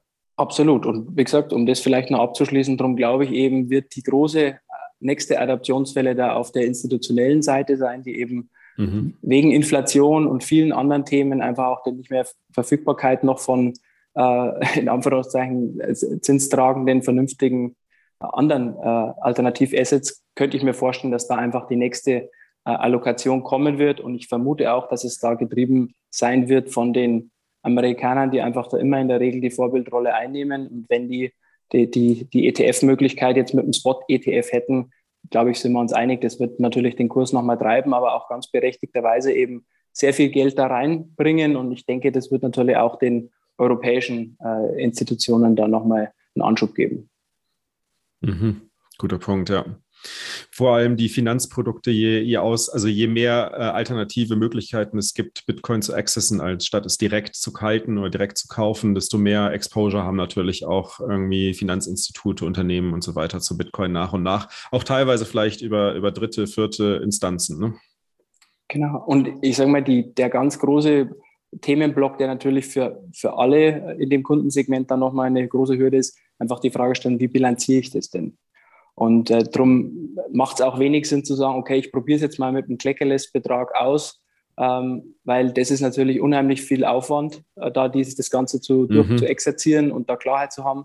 Und darum muss man einfach da diesen Trade-off machen. Okay, ab wann lohnt sich's? Und wie gesagt, das erklärt, glaube ich, warum es dann noch so wenige auch medial bekannte Beispiele gibt, die es einfach mal ausprobiert haben ist wahrscheinlich dann, dann lohnt sich wahrscheinlich, wenn der Konsens innerhalb der, des Unternehmens, vor allem halt der, der Führungsriege des Unternehmens halt für Bitcoin gegeben ist. Und vorher wird es vermutlich schwierig sein. Vor allem der CFO muss vermutlich überzeugt sein. ja, beziehungsweise ich glaube, aber ähm, äh, also es gibt einfach noch viel zu viel äh, diesen, diesen chronischen Fat, der einfach Bitcoin in der Außendarstellung ich glaube, die, die Leute von uns, die da sich mit der Materie wirklich mal vertieft auseinandergesetzt haben, die können ja nur noch drüber schmunzeln. Aber mhm. natürlich ist die Mehrzahl äh, sicherlich der CEOs, CFOs der, der entscheidenden, entscheidenden Unternehmen äh, die, wenn man die spontan fragen würde, würden da wahrscheinlich 80 Prozent mit den FAT-Argumenten kommen und sagen, wegen der Umwelt machen sie es nicht. Ja. Und ich meine mal abgesehen davon, wann hat eine, eine so, also so solch eine wichtige Persönlichkeit eines Unternehmens überhaupt die Zeit, sich mit Bitcoin beschäftigen? Wir, wir alle wissen, wie viel Zeit es kostet, Bitcoin wirklich zu verstehen und da einzutauchen und diesen, diese, diese Aha-Effekte zu bekommen. Ähm, da muss man sich auch die Zeit für nehmen. Ja. Manuel, hast du noch, hast du vielleicht noch was zu ergänzen? Ja, mehrere Überlegungen. Mhm. Ähm, also zum einen, es ist jetzt äh, mehrfach angesprochen worden, äh, die Tatsache, dass wir ja schon klassische Finanzprodukte auf den Bitcoin haben, also im, im, im Wertpapiergewand in mhm. Form eines, eines ETC, Exchange Traded Commodity. Und wir müssen ja auch immer bedenken äh, beim Thema ähm, Adaption und wie schnell muss es tatsächlich gehen, wie groß ist die Nachfrage. Jetzt unterhalten sich hier vier, vier Bitcoiner, äh, die mit dem Mantra äh, Not Your Key, Not Your Coins daran gehen. Deswegen möchten sie die Bitcoin tatsächlich besitzen. Aber bevor ich äh, dahin gekommen bin, hatte ich ja äh, Bitcoin auch als ETC in meinem persönlichen mhm. äh, Asset Management als, als Diversifikation im Portfolio. Und ähm, weil es eben einfach so verdammt komfortabel ist in der alten Welt, in der man sich auskennt, im Vermögensmanagement mhm. mit dem mhm. Wertpapierdepot, Assetklassen wie den Bitcoin, wenn sie denn als reine Assetklasse gesehen werden, dort einfach über eine Wertpapierkennnummer kaufen zu können und ins Depot einstreuen zu können. Das gleiche kann ich ja auch machen mit Gold. Ich muss ja Gold nicht physisch kaufen. Ich kann ja auch äh, Xetra Gold kaufen. Das ist genauso verbrieft. Und wenn ich das Vertrauen habe in das Finanzsystem und in die Finanzprodukte und ich äh, äh, mir sicher bin oder mir einrede, dass die Auditoren im Hintergrund auch tatsächlich prüfen, dass diese Produkte eins zu eins äh, mit Gold oder mit, äh, mit Bitcoin hinterlegt sind, und dann habe ich das für mich im Vermögensmanagement abgebildet. Und ich denke, das trifft auf ganz viele grundsätzlich zu, äh, mit denen da Lotti Kontakt hat. Von denen sind wahrscheinlich die meisten mit einem, mit einem Wertpapier zufrieden. Und die gibt es ja in, in Europa schon länger. Da gibt es ja in Deutschland mehrere Produkte. Das hat, glaube ich, in Europa, in der Schweiz angefangen. Also in Europa ist es leicht ranzukommen. Äh, in Kanada gibt es auch schon länger. Und das Faszinierende ist ja, das geht ja manchmal ein bisschen in der Berichterstattung unter, dass es diese Produkte in diesen ganzen Ländern schon gibt, weil eben der amerikanische Kapitalmarkt so groß ist. Äh, Wenn es bei äh, die Berichterstattung konzentriert sich immer äh, auf die Angelsachsen und bei den Amis gab es das halt die ganze Zeit nicht. Und ähm, jetzt äh, haben die den Future, Future-basierten äh, eingeführt, hm. was natürlich, äh, was natürlich Mist ja. ist ähm, der, der sich mit Futures auskennt, ähm, der, der weiß, dass es mehrere Probleme hat. Also es geht mir jetzt nicht mal darum, äh, dass ich, äh, dass ich, wenn es kein Spot-ETF ist, äh, das nicht ähm, physisch decken muss, sondern dass ich nur auf Futures-Kontrakte mein, mein, mein Pricing aufsetze. Also eigentlich auf Luft. ja, so würde ich jetzt eigentlich nicht, nicht sagen. Nicht direkt, aber auf, auf Wetten. Auf Wetten. Und die Wetten bei einem volatilen Asset wie dem Bitcoin äh, sind mhm. natürlich der Gestalt, dass der Futures-Preis immer durchaus stärker vom Spotpreis abweicht. Und dann habe ich immer dieses Problem der Rollgewinne oder der Rollverluste. Bei einem Asset, das steigt, habe ich meistens Rollverluste, weil ich kaufe ja auf äh, die Zukunft und dann ähm, läuft mein Papier so und so lange und dann muss ich auf den nächsten Futures-Kontrakt rollen und äh, der ist teurer und dann bezahle mhm. ich den Spread. Also sind so ein paar Leute, die haben sich mal so mit dem Thema beschäftigt. Was bedeutet es eigentlich für den, äh, für den Endanleger, der jetzt so einen äh, Futures-basierten ET, äh, ETC auf, auf Bitcoin kauft? Und die sagen, na gut, ich habe die 1% äh, Gebühr, die kann ich noch vernachlässigen, ist ja ein sehr volatiles Pro Jahr Asset, aber, ne? Pro Jahr. Aber zusätzlich kommen noch schätzungsweise, sagen wir, zwischen 8 bis 12 Prozent ähm, Rollverluste, also Performanceverluste durch das Finanzprodukt, weil es nicht den Spotpreis, sondern den Future abdeckt. Hm. Und ich immer wieder umschichten muss. Das ist natürlich ja. schon signifikant. Es ist aber, es ist natürlich, wie du schon sagst, ne, es ist halt komfortabel und vor allem für Unternehmen, die es halt gewohnt sind, äh, über so einen, so einen Zugang ihre Assets zu erwerben, macht es natürlich oder auch, auch natürlich Privatpersonen, die es so gewohnt sind. Für mich, ich muss natürlich, ich persönlich muss sagen, ich habe auch nie, ich habe nie Aktien äh, vor Bitcoin gekauft, erst danach. Ähm, aber äh, für mich war das, für mich war das mit dem Aktienkaufen deutlich komplizierter und komplex. Als Bitcoin zu kaufen. Das, das sage ich, den Leuten, das sage ich den Leuten in der Bank auch immer, wenn sie sagen, oh, das ist so kompliziert, äh, Kryptomarkt oder Bitcoin. Also wenn ich mir das Finanzsystem angucke oder das Geldsystem, das ist viel komplizierter als das Bitcoin. Aktiensystem. Also, ja, also das, das war für mich eine, eine hohe Wissenschaft, ja. selbst nach Bitcoin. es ist halt kompliziert und vieles auch intransparent einfach. Und äh, das ist mhm. bei Bitcoin halt gar nicht so. Ja, das ist ein guter Punkt. Und Bitcoin wird die Transparenz reinbringen. Ähm, und ich, klar, bei uns, bei uns herrscht jetzt so dieser, dieser, dieses Mantra Don't Trust Verify, was ja auch super wichtig ist und was natürlich auch äh, unglaublich wichtig ist für Bitcoin an sich selbst, weil wenn keiner bei Bitcoin Don't Trust Verify exekuten würde, dann wäre Bitcoin genauso unsicher wie unser aktuelles System. Deswegen super wichtiger Punkt. Aber es ist wahrscheinlich keine mach- oder gangbare Lösung für jeden. Und da würde ich gerne zu dem Thema übergehen, welche Rolle haben die Banken in einer Welt, die auf Bitcoin läuft, also in einer hyper-bitcoinisierten Welt, wenn Bitcoin komplett monetarisiert ist und kein Fiat mehr existiert. Viele Banken oder viele Leute, die in Banken arbeiten, ähm, auch Bankenchefs zumindest früher, hatten die Sorge, weil es ihnen natürlich auch über die Medien eingetrichtert wurde und über die Message, die damals rausgegangen ist, äh, dass halt Krypto und Bitcoin halt Banken überflüssig machen. Aber ich sehe es ein bisschen anders. Ich würde mir gerne würd gern mal eure Meinung äh, hören dazu. Was ist die Aufgabe, die Rolle der Banken in einer hyperbitcoinisierten Welt, falls sie überhaupt eine haben? Wer mag anfangen? Ich kann, gern, ja, ich, ich kann gerne starten. Ich meine, das ist ja eh so ein bisschen der Blick in die Glaskugel. Wissen tun es alle nicht. Mhm. Ich bin überzeugt davon, Banken wird es auch in Zukunft noch geben. Die werden wir auch brauchen als Verwahrer, sage ich jetzt mal, von Coins, Token, was es in Zukunft alles gibt, keine Ahnung. Ähm, ob das jetzt eine klassische Bank ist wie heute oder ob die dann halt Coinbase oder Binance heißt, das ist ja auch nichts anderes als eine Bank. Mhm. Also ich bin mir ziemlich sicher, weil ähm, du hattest gerade auch wieder Don't Trust Verify. Das interessiert niemanden außerhalb von Bitcoin Space. Also so habe ich das Gefühl. Die Leute legen das auf die Bank oder wenn sie sich auf irgendeiner Exchange anmelden, dann kaufen sie die Bitcoin dort, lassen sie bei Trade Republic liegen oder sowas. Das interessiert die nicht. Also das, das merke ich ganz extrem. Also das Vertrauen in das Finanzsystem ist in Deutschland noch extrem groß. Nicht in einzelne Banken vielleicht, aber in das System per se. Und deshalb, das haben ganz viele Leute noch nicht erkannt. Und deshalb ähm, glaube ich auch, man braucht auch weiterhin irgendeinen Verwahrer. Ähm, mhm. Auch wenn ich ein gewisses Vermögen habe, Puh, da komme ich schon ins Schwitzen. Also als ich das erste Mal einen größeren Betrag, also für mich einen größeren Betrag äh, eigenständig verwahrt habe, boah, das äh, war, war schon mhm. ein besonderer Moment, den werde ich auch nicht vergessen.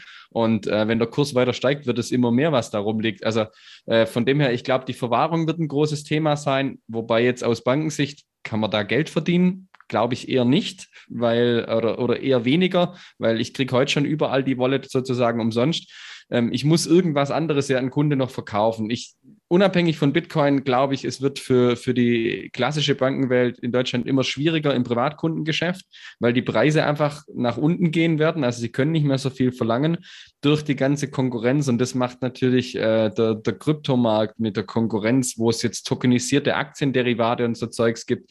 Das macht es natürlich nicht, nicht einfacher für die Bankenwelt. Von dem her wird es da ein Umdenken geben müssen. Ähm, ich glaube aber, es gibt weiterhin Ertragspotenziale. Es werden sich bestimmt auch neue Ertragspotenziale erschließen. Wenn man jetzt diesen Bereich Tokenisierung anguckt, ähm, ja, als Bitcoiner muss man immer sagen, ja gut, ich habe das Oracle-Problem trotzdem, wenn ich die Immobilie auf die Blockchain packe, aber es mhm. verbessert das heutige System trotzdem immens, dass ich einfach diese Fraktionalisierung habe. Ich kann mir einen Teil einer Immobilie kaufen oder von irgendwas anderem und kann das dann wieder mit Rechten verknüpfen. Also ich glaube, da wird sehr, sehr viel passieren und das ist schon mal eine Verbesserung zum heutigen System, weil es einfach effektiver wird und Vorteile auch für, für Privatkunden hat, dass ich einfach kleine Teile irgendwo reinsparen kann. Und ich glaube, in den Bereichen Bereichen wird man auch in Zukunft Geld verdienen können. Aber die Banken werden sich definitiv ändern. Wenn man jetzt aber zehn Jahre zurückdenkt, da dachte jeder, ja gut, in Zukunft gibt es nur noch Comdirect, ING DIBA und irgendwelche Direktbanken und so war es dann halt auch nicht. Also die Banken werden sich ändern, definitiv. Ähm, sie müssen neue Ertragspotenziale erschließen, weil irgendwo an einer anderen Stelle halt Beispielsweise im Zahlungsverkehr, glaube ich, werden die Kosten nach unten gehen, beziehungsweise dann eben auch die Erträge. Und von dem her wird es spannend, aber Banken werden nicht wegfallen. Das kann ich mir wirklich in, in naher Zukunft nicht vorstellen. Mhm. Wie seht ihr es? Sebastian. Also, ja, also aus, aus meiner Sicht ist es natürlich schon ein Stück weit ein Gedankenspiel, äh, wenn ich ehrlich bin. Also ich, ich sehe es ehrlich, ich, für mich ist das Szenario sehr schwer vorstellbar. Ähm, spontan würde ich natürlich schon erstmal sagen, wenn es so ist, dass es quasi nur noch eine globale Weltwährung gibt und alle Zahlungen sind sozusagen automatisch in dieser Währung, müssen nicht mehr konvertiert werden, dann wird das ganze Themenfeld Devisenhandel, aus dem ich quasi auch ein Stück weit komme, wird es natürlich dann nicht mehr geben. Ähm, aber wie gesagt, diese Vorstellung ist für mich sehr, sehr krass und, und, und schwer vorstellbar, wenn ich ehrlich bin. Mhm. Ähm, aber wenn man sozusagen das nochmal ein bisschen abstrakter betrachtet, was ist eigentlich die Ursprungsaufgabe von der Bank, ist ja sozusagen jemanden, der kein Geld hat, also oder in der Zukunftswelt keine Bitcoin hat, äh, ihnen welche zu geben und dafür einen Zins zu nehmen dann muss es ja sozusagen diese Institution geben, die einschätzt, wie, welche Bonität hat derjenige, dem ich das leihe mhm. und wird dann vergütet sozusagen in Anbetracht des Risikos dieser Gegenpartei. Das, diese Funktion, die muss irgendjemand mhm. einnehmen. In, dieser, in diesem Gedankenspiel persönlich glaube ich, wird es viele geben, die dann wesentlich weiter sind als die jetzt bestehenden etablierten Banken. Äh, insofern glaube ich, die werden da wahrscheinlich kein, keine Relevanz mehr haben. Ich vermute aber andere Themenbereiche, jetzt äh, sozusagen MA-Geschäft, so Investmentbanking, wo, wo, wo Firmen sich gegenseitig oder wie man Firmen berät, die sich gegenseitig übernehmen wollen, ähm, das ist quasi losgelöst von der Währung, die da bezahlt wird. Da werden sicherlich die bekannten Key Player der Investmentbanken sicherlich ihre, ihre Rolle auch in so einem Szenario noch, noch haben. Ähm, mhm.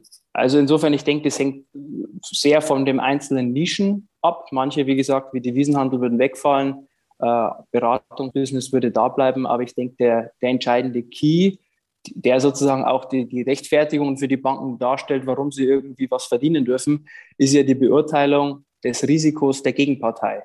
Und da, wenn, wenn sie sozusagen auch in dieser neuen Welt Fuß fassen würden und das gut machen, hätten sie dann natürlich auch eine systematische Ertragsquelle. Mhm. Manuel, wie siehst du das? Ja, wieder Disclaimer voraus, äh, Gedankenspiel. Ähm, hatte jetzt ein bisschen mehr Vorlauf als die Kollegen, aber meine Meinung war eigentlich am Anfang schon äh, ziemlich klar. Ich sehe für, ich, also ich sehe für Banken in der Hyper-Bitcoinisierung irgendwie keine große Zukunft. Also es fehlt mir wirklich. okay. es, äh, ich, ich wüsste tatsächlich nicht, wo es herkommt, weil alles, was wir durchgespielt haben, was an Services äh, gebraucht wird, können wahrscheinlich andere besser. Also auch irgendwie Bonität einstufen. Da brauche ich auch keine Bank für. Also das sind alles Informationen, die haben die ganzen Plattformunternehmen jetzt schon äh, vorliegen. Und ähm, gerade, also ich, was mich so ein bisschen, ich habe da jetzt auch keine, keine Antwort für, aber was ja, was ja doch absolut beeindruckend ist, ist ja wie jetzt schon seit einigen Jahren ähm, die, die, die Schere auf der Welt ähm, zwischen, den, äh, zwischen der Ertragsstärke äh, der Banken ähm, auf den unterschiedlichen Kontinenten brutal auseinandergeht. Also in Europa wird, so, ah, gut wie, in Europa wird so gut wie gar kein Geld verdient seit Lehman. Ähm, es gibt äh, Märkte, da hat man so, ich sag mal so natürlich, weil natürlich auch hier der Wettbewerb brutal ist. Ne? Also gerade in Deutschland ist er ja wirklich brutal durch die, durch die Sparkassen und durch die Reihweisenbanken. In anderen Ländern wie in Spanien, äh, wie in, in England äh, gibt es mehr Großbanken aber auch äh, die sind jetzt nicht super profitabel. Wir haben gewisse Märkte, ähm, Australien, Kanada, da haben wir so natürliche Oligopole und auch ähm, Bereitschaft seitens der Kunden für Bankdienstleistungen Geld zu bezahlen. Das ist ja eine Bereitschaft, die gibt es in Europa und besonders in Deutschland ja gar nicht. Also da können die Banken Geld verdienen. Und was ich ja immer wieder faszinierend finde, ist, was für ein Schweinegeld die US-Banken verdienen. Also ich meine, es ist halt auch einfach das Heimatland des Kapitalismus. Da wird halt auch mit beiden Händen ausgegeben. Das Crony-Kapitalismus halt aber auch. ja, da lässt sich halt auch über, äh, über Kreditkartenschulden ein bisschen mehr Geld verdienen mhm. als äh, bei uns in Europa, weil da hat man ja die schönste Marge. Äh, der Ami gibt halt einfach gerne aus. Aber es ist ja nicht nur ähm, äh, die, die, die, die, die größere äh, Zinsmarge im, im, im, im klassischen Kreditgeschäft. Ich, ich denke schon, dass ähm, viel der Profitabilität der Banken in den letzten zehn Jahren auch ähm, durch diesen äh, krassen Asset-Price-Zyklus getrieben wurde. Mhm. Also Häuserpreise steigen, ähm, Aktien äh, äh, steigen, also alle Assetpreise steigen und ähm, die Banken haben natürlich alle auch Brokerage und Asset Management und ich denke, das ist da, wo das Geld gemacht wird. Gleichzeitig steigt dadurch auch Merger und Acquisitions Aktivität. Also immer, wenn es im Kapitalismus gerade rumläuft, vermeintlich rund. Ne? Wir wissen alle, dass mhm. es äh, kreditgetrieben äh, ist, aber im Hier und Jetzt wird nur, äh, knallen nun mal die Korken und dadurch können die Banken äh, Geld verdienen. Ich denke, wenn wir diese, diese, äh, diese hohen Assetpreise die ich auch für nicht nachhaltig erachte, aktuell nicht hätten, dann wäre dort die Ertragsstruktur auch deutlich schwächer. Und in der Hyper-Bitcoinisierung, wenn wir eigentlich ähm, auf der Geldseite ähm, vom, vom, vom Schuldgeld auf ein Vollgeld übergehen, dann geht so viel Geschäft verloren, weil alles viel nachhaltiger ist. Und wo soll das Wachstum herkommen? Also ich sehe da schwarz für Banken. Ich glaube nicht, dass wir sie brauchen. Okay, krass. Ich, ich sehe es ein bisschen anders. Ich sehe tatsächlich grün für Banken. Würde mich jetzt mal auch deine Meinung dazu interessieren, äh, zu dem, was ich jetzt vor, äh, vorschlage, wie Banken Geld verdienen können. Weil, Lodo, du hast ja auch schon gesagt, äh, wie, wie sollen die Banken überhaupt noch Geld verdienen? Dann, ähm, wie schaut es denn aus, äh, wenn man sich mal nochmal darauf besinnt, wie Sebastian es gesagt hat, was denn eigentlich so die Ursprungsaufgabe einer Bank ist? Also im Prinzip ein Asset zu verwahren, ne? also Custody in dem Fall für früher für Gold äh, zu bieten und dafür halt, ähm, also Sicherheit, im Prinzip Sicherheit für Gold zu bieten und dafür halt eine Gebühr zu verlangen. Und äh, das könnte ich mir sehr gut vorstellen, vor allem in Kombination, was ja Bitcoin auch ermöglicht, ist ja ein, ein Proof of ähm, Liability und also Proof of Liability ist natürlich ein Thema, aber wir haben vor allem den Proof of Reserve bei Bitcoin. Wenn wir jetzt Proof of Liability und Proof of Reserve zusammenbringen, dann haben wir ein Proof of Liquid, also of, of Solvency der Bank. Das heißt, wir können die Solvenz der Bank äh, jederzeit könnte man mit Bitcoin theoretisch, wenn die Protokolle implementiert würden, ähm, könnte man theoretisch jederzeit den Liquiditätsstand, äh, so den, den, den, Solvenzstand der Bank ähm, live theoretisch in seiner Open Source Banking App abrufen und selbst, selbst validieren. Unter einem solchen Umstand könnte ich mir vorstellen, dass zum Beispiel Leute bereit sind, für eine Bank, die 100 Prozent ähm, solvent ist, sogar eine, eine Kontoführungsgebühr zu zahlen, weil ich kann mich erinnern, als ich irgendwie, keine Ahnung, 15 war oder sowas und mein erstes Sparkassenkonto damals aufgemacht habe, da habe ich eine Kontoführungsgebühr bezahlt. Das war eigentlich was völlig Normales. Ich glaube, die Kontoführungsgebühr ist auch erst mit den ganzen Online-Banken wirklich verschwunden und hat da auch Druck ausgeübt auf die klassischen Banken. Was aber auch Sinn macht, weil ich meine, die, die Verwahrung ist ja auch kein wirkliches Geschäft mehr. Das machen die Banken ja auch nicht wirklich verwahren in dem Sinne, wie das früher mit Gold der Fall war. Aber wenn man das mit Bitcoin wieder aufsetzen würde, ähm, könnte ich mir gut vorstellen, dass da äh, aus der Perspektive eine Einnahmequelle für Banken vorhanden sein könnte, dass Leute bereit sind, dafür zu zahlen. Oder meint ihr nicht?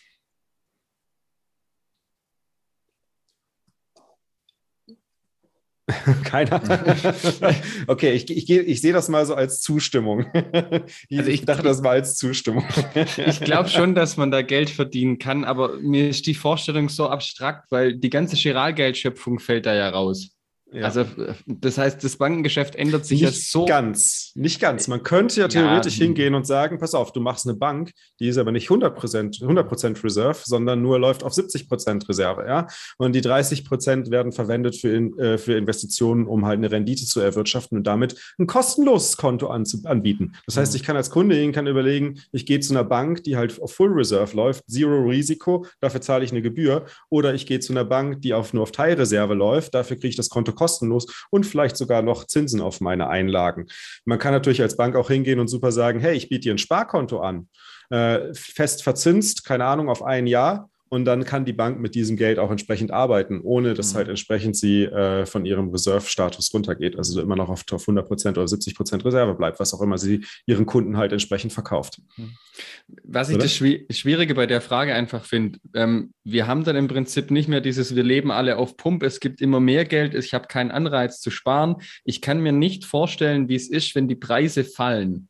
Wie die Leute reagieren. Geben die dann kein Geld mehr aus? Also natürlich geben sie noch Geld aus, äh, aber äh, ich kann mir nicht vorstellen, wie krass das ist. Wenn wir plötzlich wieder tatsächlich einen Habenszins haben und wir keine Inflation haben oder die so verschwindend gering ist, wie die Leute reagieren, ob die sagen, ja gut, jetzt spare ich wieder was, jetzt gehe ich dieses Jahr nicht genau. in Urlaub. Natürlich essen müssen sie trotzdem, sie werden Klar. trotzdem ein Auto kaufen, so dieses Übliche, aber ähm, diese, diese Konsumgesellschaft wird ja dann sehr wahrscheinlich weg sein. Das ist ja die, die Vorstellung der Bitcoiner auch. Ja, ich würde nicht sagen, dass die Konsumgesellschaft weg ist, aber dass der Konsum auf Kredit verschwindet, weil du wirst halt nicht mehr auf ja. Kredit konsumieren können. Du kannst mit Kredit nur noch Investitionen tätigen, aber nicht mehr konsumieren.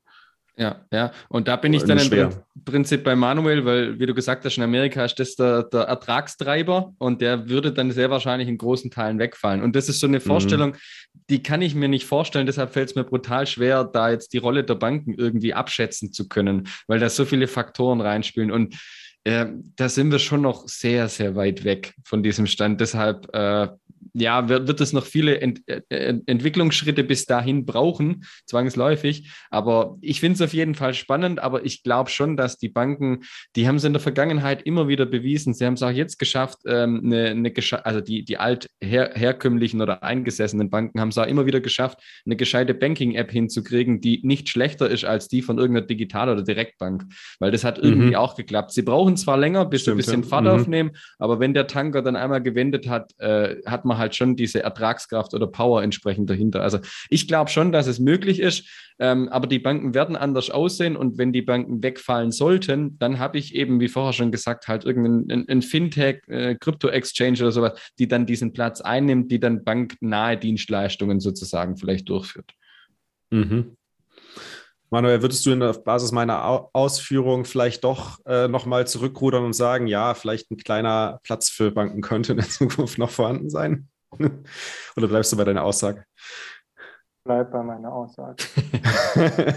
okay, sehr gut. Dann würde ich möchte noch einer was ergänzen. Ja, also ich, ich auf diese These hin, hinsichtlich der Verwahrung glaube ich, äh, da wäre einfach viel zu wenig Geld verdient, äh, aus meiner Sicht. Ich denke, das ist mhm. sicherlich ein, ein Business, was dann sehr schnell skaliert ist und dann einfach ein Massengeschäft ist und da ist da meistens nicht sonderlich viel dran verdient. Äh, meine Frage wäre an dich zurück. Für welchen Zeitrahmen gibst du denn sozusagen dieser Hypothese? Also in, soll es in deiner Vorstellung in 10, 15, 20 Jahren, wie lange würde das denn dauern, bis man diese Hyper-Bitcoinization sehen könnte? Ah, also, ah, okay. Du, ja, also jetzt was, was, diesen, was diesen Zeitraum angeht, gibt es natürlich viele unterschiedliche Meinungen. Ähm, meine Meinung geht in die Richtung, dass wir jetzt noch zwei Zyklen sehen. Zwei Zyklen, die durchlaufen werden müssen äh, bis, ich vermute mal, also ich kann es nicht mit genauer Sicherheit sagen, natürlich keiner, ist ja klar, es ist ja, ist ja wie Glaskugel lesen, aber basierend auf dem, was, was ich auch halt, was mein, mein VWL-Professor mit auf den Weg gegeben hat, was ich beobachten kann und so weiter, denke ich mal, dass äh, der VWL-Professor aus der alten Welt, den ja, der ist, er ist aber neuen Welt. Man muss dazu sagen, man muss dazu sagen, er ist tatsächlich Österreicher. Das wusste ich nur damals in den Vorlesungen noch nicht, weil er natürlich auch den, den ganz normalen Lehrplan abhalten musste. Ähm, aber er hat, er hat viele gute Ideen mir mit auf den Weg gegeben äh, und der ganzen, äh, der ganzen Klasse auch. Aber ein Aspekt, der ist mir einfach nicht mehr aus dem Kopf gegangen, gesagt, so der Euro hat maximal noch 10 bis 15 Jahre und das war 2009 ähm, also sind wir jetzt so ziemlich, ziemlich am Ende des, des, des, äh, der Lebenszeit des Euros und da ist er auch nicht der Einzige, der es sagt, sondern da gibt es ja auch viele, ähm, die dieser Aussage zustimmen. Und wenn man sich, wenn man sich anschaut, was passiert mit dem Euro, klar, dann irgendwas, irgendwas wird passieren. Ja, also so wie es jetzt läuft, kann es nicht weitergehen. Die Frage ist natürlich nur, was wird passieren? Ähm, das ist super schwer zu sagen, aber das wird einer der ersten großen würde sagen mal, also wirklich großen Auslöser sein, die wahrscheinlich beim nächsten Zyklus Bitcoin über 10 Millionen äh, heutiger Wert katapultieren werden. Und ähm, dann haben wir in dem nächsten, in der, in der darauffolgenden Phase werden sehr vermutlich dann die ganzen Monetarisierung, also die ganzen monetarisierten Assets werden demonetarisiert. Und das ganze Geld fließt dann auch da rein und dann stirbt auch irgendwann der Dollar. Ich vermute mal 20, 30, wenn man jetzt nach dem Hyperbolic Model geht. Aber es ist so, auch nach dem Zyklusmodell wäre es auch 2030. Wenn man so die Zahl 21 nimmt, dann wird es auch ganz gut passen. Dann Hyperbitcoinisierung nach 21 Jahren nach dem Launch. Ähm, würde auch ganz gut passen. Also das ist, äh, es gibt viele Indizien, die, die darauf hinweisen, dass es, wenn die, äh, wenn der Prozess weiter so voranschreitet wie aktuell, dass es ungefähr so 2030 sein wird, dass wir in einer hyperbitcoinisierten Welt, also ich meine, viele von uns leben ja jetzt schon in einer hyperbitcoinisierten Welt. Ne? Also sobald du anfängst, dein, dein, dein Ersparnisse in Bitcoin zu, zu denominieren, bist du ja schon hyperbitcoinisiert eigentlich. Ne? Die Frage ist halt, wann ist der Großteil der Menschheit hyperbitcoinisiert? Ich möchte an der Stelle unserem Crash-Prophet Daniel Wingen widersprechen. Äh, okay. weil das, das sehe ich in diesem Jahrzehnt auf gar keinen Fall. Okay. Also äh, ich, ich lebe in, ja, da wollen wir, glaube ich, eh noch kurz auch drüber sprechen, in, in so zwei mhm. Welten. Also äh, 9-to-5-Job in der Bank, alles alte Welt. Okay, der eine oder andere hat schon mal Bitcoin angeguckt oder ich spreche natürlich alle ständig drauf an die sind so weit weg davon, die meisten Leute, irgendwie da mhm. eine signifikante Summe reinzulegen oder Bitcoin zu vertrauen oder so. Das sehe ich beim besten Willen nicht, dass das dieses Jahrzehnt passieren wird. Das hast wird du eigentlich keine haben. der Wegfolge gehört? Ja, so ziemlich alle die letzten Jahre, doch. Ja, dann hast du doch, hast du doch gehört, wie schnell das bei manchen gehen kann. bei, bei Einzelnen vielleicht, aber wenn ich jetzt, die, bei den Jüngeren geht es noch, aber ähm, wenn ich jetzt so die Generation 50 plus dieses Vertrauen ist allein in die Technik, das fällt denen so schwer, weil es einfach abstrakt ist. Mhm. Und deshalb, ähm, ich glaube nicht, dass es dieses Jahrzehnt passieren wird. Es wird deutlich oder es wird auf jeden Fall einige Jahre länger dauern. Und ich hoffe es ehrlich gesagt auch. Weil wenn das so schnell passiert, werden wir viele Leute haben, denen es wirklich nicht gut geht, weil die einen, einen Vermögenswert heute haben, der dann weg ist beziehungsweise die dann einfach den, den Absprung der Fiat-Welt nicht geschafft haben. Und deshalb hoffe ich noch, dass es eine gewisse Zeit bleibt, dass die Leute. Aber meinst du nicht, können. dass das Problem immer existiert, egal wie lange der Prozess dauert? Du hast das halt immer Leute, die den Absprung irgendwie erst zum, also als ganz, als allerletzter machen sozusagen. Ne? Ja, aber wenn wir zwei, drei Jahre mehr haben, werden wir schon auch mehr Leute noch reinholen können. Das, das glaube ich mhm. schon. Das ist, ist auf jeden Fall ein, ein, spannender Punkt, wo ich auch viel drüber nachgedacht habe, was ja sicherlich auch einer der, der Gründe ist, warum ich mich auch so dafür engagiere, halt deutschen Content über Bitcoin zu produzieren, weil ich natürlich auch möchte, dass, dass natürlich in meiner Umgebung, der ich wohne, ist, möglichst viele den Absprung so früh wie möglich schaffen, damit halt äh, möglichst wenige hinten dran hängen oder halt sich, sich darüber beschweren, weil ich meine, das führt natürlich auch, also in, in Ländern, wo, wo eine hohe Spaltung sein wird, das wird in den USA der Fall sein, da wirst du auch weiterhin natürlich auch innerhalb der Bevölkerung diesen Konflikt dann aufrechterhalten, zumindest eine Zeit lang noch aufrechterhalten, ähm, dadurch, dass einfach diese Kluft zwischen Arm und Reich dann äh, nach wie vor existiert. Klar, es sind andere Reiche als vorher, aber die ist, die ist halt immer noch, die wird immer noch extrem sein. Ja, Manuel dass ich meine, wie das äh, so immer ist ähm, mit, den, mit den Prognosen, wenn sie die Zukunft betreffen, äh, sind, sind sie per se schwierig. Aber genau diesen Konflikt, den wir jetzt hier, ähm, also, äh, oder sagen wir Dissens, den wir jetzt hier in der Gruppe haben, genau das ist ja auch einer der Gründe, ähm, warum der Bitcoin äh, gerade bei, was weiß ich, 60.000 äh, Dollar notiert ist und, und, und nicht bei einer Million oder so, weil, weil ja keiner weiß, also wir haben das Gefühl, wir wissen, wo es hingeht, aber selbst wir sind uns nicht einig, wie schnell es da hingeht. Und das Gros der Marktteilnehmer ist sich noch gar nicht klar, ob es überhaupt irgendwo hingeht. Und das mhm. ist ja auch Teil dieser, also die Asset äh, Manager, die sehen ja äh, Krypto im Weiteren und wenn sie äh, vielleicht den Durchblick haben, dann, dann, dann, Bitcoin im Speziellen als diese asymmetrische Met also diese asymmetrische Wette auf Performance, weil sie sehen, das ist ein Asset, ähm, das ist bepreist und der Preis macht keinen Sinn. Also was meine ich damit? der Finanzmarkt ist ja schon so effizient, dass er irgendwie äh, ein, ein, ein Produkt was sich gut einschätzen lässt wegen äh, gut planbarer Cashflows in der Zukunft oder so, das ist ja doch immer relativ vernünftig äh, bepreist. Also wenn jetzt irgendwie eine, eine, eine, Johnson Johnson, das ist ein Unternehmen, das gibt es seit 150 Jahren, das ist AAA gerated, äh, die haben stabile mhm. Umsätze, die haben stabile Cashflows und ich kann modellieren, was verdienen die in einem Jahr, was verdienen die in fünf Jahren, ähm, dann setze ich natürlich äh, eine gewisse äh, prozentuale Unsicherheit und ich gucke, wie ist das aktuelle Zinsniveau, was, was für einen Ertrag bietet diese Aktie und dann mache ich da auch ein Band und dann mache ich eine Monte Carlo Simulation und dann habe ich irgendwie so ein Preisband, wo ich zuversichtlich sein kann, dass da der Wert der ähm, Johnson Johnson Aktie so in zwei, drei Jahren stehen wird. So. Hast du bei Bitcoin nicht, ne? ja, und bei Bitcoin äh, treffen ja ähm, informierte Marktteilnehmer, wie wir, ne, unterstelle ich mhm. uns jetzt mal, auf ganz, ganz, ganz, ganz viele ohne jeglichen Plan. Und deswegen habe ich ja äh, diese Preisfindung, äh, die im, im Kompromiss und im Durchschnitt den Bitcoin jetzt gerade bei 60.000 bepreist. Und wir wissen mhm. ja alle, dass dieser Preis völlig absurd ist, weil entweder ist Bitcoin so gut wie gar nichts wert mhm. oder alles. 5 Millionen, eine Milliarde, it doesn't matter, because äh, die Einheit, in der wir jetzt gerade äh, nominieren, also Milliarde Dollar oder Euro, hat dann keinen Sinn mehr.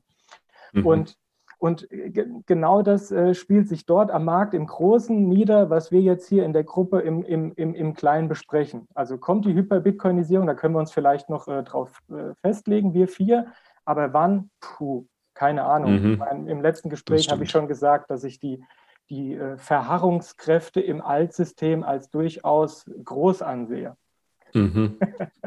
Und vor allem, das, das alte System wird auch sicherlich nicht, ohne sich mit Händen und Füßen zu wehren, ähm, einfach so untergehen. das wird sicherlich nicht passieren.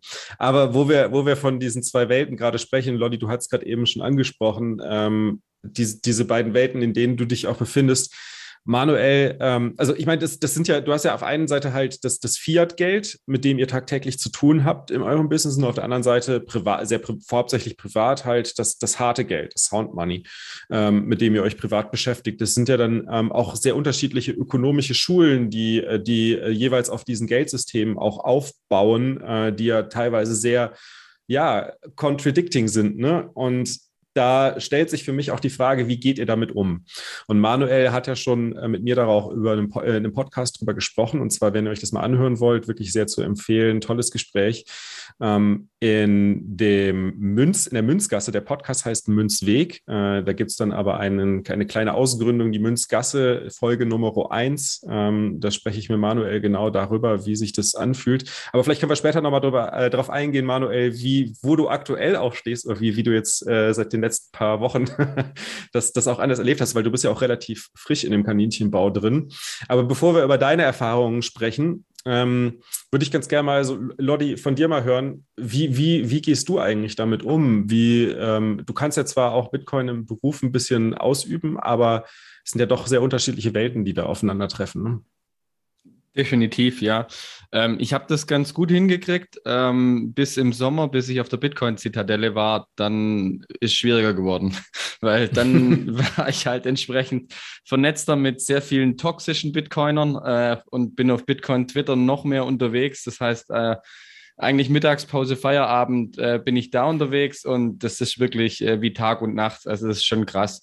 Ähm, das Gute ist, ähm, dadurch, dass ich äh, ein, ein, großes Mitteilungsbedürfnis habe, das hatte ich schon immer und bei Bitcoin ist das noch viel ausgeprägter als bei allem anderen, das ich je erlebt habe ähm, habe ich einfach mhm. jeden im Freundeskreis oder in der Familie oder auch äh, Kollegen, jeden spreche ich ständig drauf an. Das heißt, die kriegen es sowieso ab und äh, so platziert sich das ein bisschen dann auch im Berufsalltag wenigstens, weil ganz ohne kann ich nicht mehr, ist einfach so. Mhm. Und ja, privat, äh, ja, ich betreibe einen Blog, ich betreibe einen Podcast dazu. Ich, ich kann nicht ohne, ich muss den Leuten das irgendwie mitteilen, aber man lebt da schon in zwei Welten. Der Vorteil davon ist, ähm, man wird auch immer wieder ein bisschen in die Realität zurückgeholt. Also ich glaube, viele Bitcoiner leben irgendwann auch in der Blase äh, wie es auf Twitter zum Beispiel auch so ist, da folge ich nur Bitcoinern. Das heißt, ich mhm. kriege fast keine negativen Stimmen dann auch mit. Und wenn, dann ist irgendwas von der EZB, wo dann drunter äh, lauter Clown-Emojis sind. Also ähm, ja, das sind so zwei Welten und ähm, so der, der, Berufsalltag holt mich immer ein bisschen zurück. Ähm, was, was aktuell finde ich, ist ganz gesund auch noch.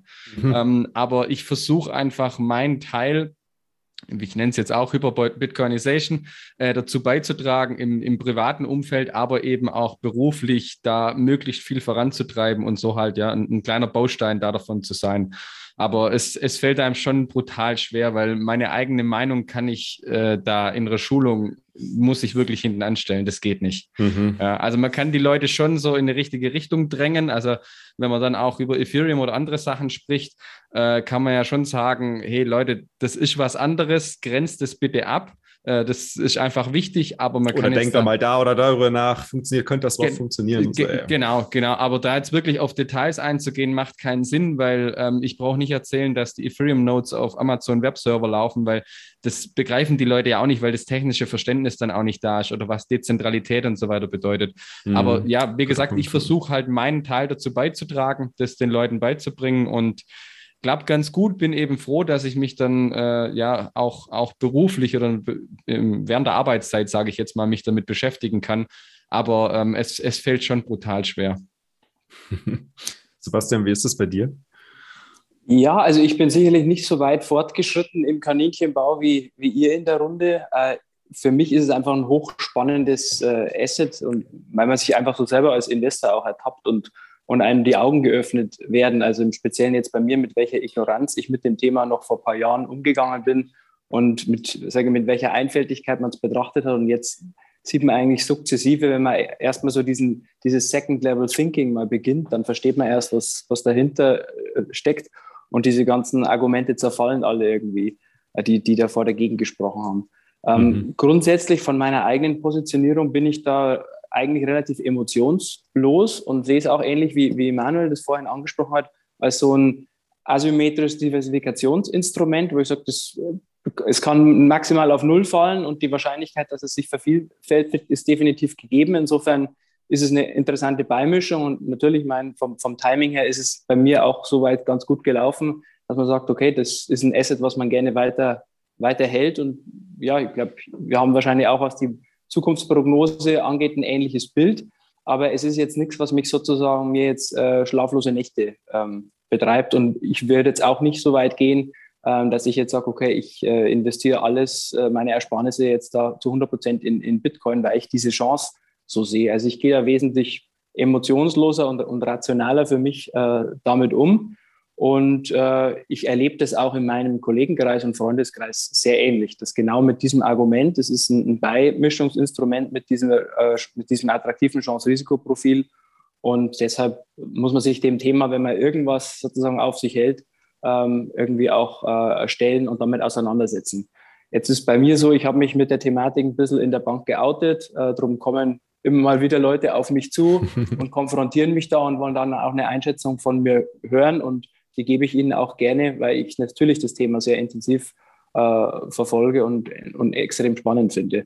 Und grundsätzlich glaube ich, im Speziellen für Leute, die in der Finanzindustrie arbeiten und ich meine, auch die Ausführungen vorhin von Manuel hinsichtlich der Ertragskraft der Banken im europäischen Raum und so, das, da, da stimme ich ihm auch äh, voll und ganz zu, ähm, führt natürlich dazu, dass das, das Banking an sich ein, ein shrinking Business ist. Und wenn man sozusagen dann ein Hedging-Instrument hat, wo man sozusagen sein Shrinking Humankapital auf der anderen Seite mit was anderem, äh, mit, mit Upside-Potenzial ersetzen kann, ist es natürlich zusätzlich nochmal attraktiv zu sagen, als, mhm. als Hedge gegen den eigenen Job und den Zerfall der eigenen Position macht es vielleicht dann sogar nochmal mehr Sinn, drüber nachzudenken. Wohl, wohl wissen, dass ich hier auch keine Anlageberatung geben möchte.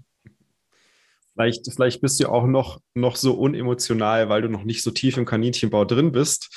Ähm, könnte vielleicht sein, ich weiß es nicht, aber äh, ich habe es jetzt von vielen schon gesehen und ich meine, Lodi hat es gemacht. Äh, du hast einen Blog gestartet, äh, um halt einfach deinen Gedanken irgendwie freien Lauf zu lassen, das rauszuhauen, was du denkst und, und darüber zu sprechen und das zu verarbeiten, was da auch passiert. Und ich weiß, Manuel, du hast es ja auch gemacht, nicht nur mit mir in einem Podcast, sondern du hast äh, deine Gedanken dazu auch verarbeitet in einem ja, Artikel äh, oder ich würde sagen, Essay ist es, glaube ich, beschreibt es, glaube ich, besser. Ähm, was wäre, wenn ein Plädoyer für die Vernunft? Äh, magst du mal ein bisschen was dazu erzählen? Ja, gerne. Äh, da, da, danke für die Bühne hier. Das äh, hat eine gewisse Eigendynamik entwickelt, über die ich natürlich sehr glücklich bin, aber was so nicht beabsichtigt war. Also äh, Anlass war tatsächlich, äh, dass ich äh, den Eindruck hatte, dass es mehr, ähm, ich sag mal, Einsteigerliteratur geben sollte, so à la Dear Family, Dear Friends vom, vom, vom Gigi, mhm. was so ähm, Leute ähm, vielleicht sehr früh abholt, die ohne es zu wissen, gerade vielleicht am Eingang zum Kaninchenbau stehen und dann an die Hand genommen werden wollen weil ja doch zunehmend, gerade so in unserer Generation, ähm, sich der ein oder andere gewisser ähm, Probleme in, in, in, in Gesellschaft, in, in Politik und in Wirtschaft äh, bewusst ist mhm. und ähm, man schon das Gefühl hat, man muss da was machen. Es ist nicht mehr zeitgemäß, das Geld auf der Bank liegen zu haben. Jetzt geht auch noch die Inflation hoch, egal ob kurzfristig oder länger bleibend, wird sich alles äh, zeigen müssen. Aber der Handlungsbedarf ist da und es war auch nie leichter als heute zu handeln. Ne? Und gerade unsere Generation, die ja sehr medienaffin ist, dann äh, gehst du auf YouTube und, und findest da dann ähm, äh, Finanzfluss und, und andere äh, Finanzbildungspodcasts, was ja toll ist, dass die da sind. Ich habe die ja auch alle konsumiert und kann viele davon empfehlen. Aber man bleibt halt dann in dieser in dieser alten Welt gefangen und sucht halt dann die Problemlösung darauf, was mache ich mit meinem äh, Bargeld, was nicht für mich arbeitet und keinen Zins verdient, im Gegenteil noch ähm, entwertet. Was mache ich damit? Und dann bin ich wieder in diesen klassischen äh, vermeintlichen Lösungen, äh, Immobilie, gut zunehmend äh, schwieriger. Da muss ich schon ordentlichen äh, Fremdkapitalanhebel anlegen, was wieder ein großes Klumpenrisiko ist. Da will ich jetzt nicht im Detail drauf eingehen. Und mhm. was, was ist es dann für das äh, Gros der Kleinanleger? Irgendwie Aktien. Und dann wird ja auch irgendwie vermarktet äh, von YouTube-Kanälen, aber auch von X-Zeitschriften, ja, du kannst schon ab 10 Euro einen Sparplan auf einen ETF machen und dann langfristig ein Vermögen aufbauen. Und das klingt auch alles schön und gut und ist auch irgendwo plausibel. Aber ich denke, es gibt ähm, andere Wege, vielleicht bessere Wege und ähm, der Bitcoin könnte so einer sein. Und ähm, deswegen habe ich versucht, was abzubilden, was auch so ein bisschen meinen persönlichen Werdegang ähm, widerspiegelt und ähm, den Werdegang, den ich im Freundeskreis ähm, beobachtet habe und immer noch sehe, ne, dass die Leute auf mich zukommen, hier Manu, du hast doch immer schon Aktien gemacht, berat mich mal, ich habe da was vor, mhm. was hältst du davon? Weil ich war immer der Aktientyp im Freundeskreis, weil ich das einfach seit zehn Jahren beruflich und privat mache. Und zukünftig äh, wäre dann halt meine Empfehlung und meine Hoffnung, dass der ein oder andere vielleicht sich auch dem Thema Bitcoin öffnet und das als ähm, Möglichkeit der Vermögensanlage und Vermögenssicherung sieht.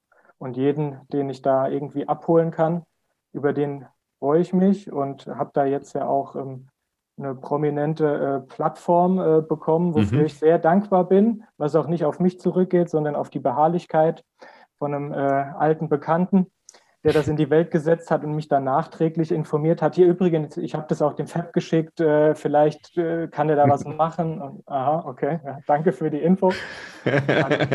genau, also was, was du meinst und das mal für die Zuhörer. Grüße an Manuel bei der Gelegenheit. ja, um, um das für die Zuhörer mal aufzuklären.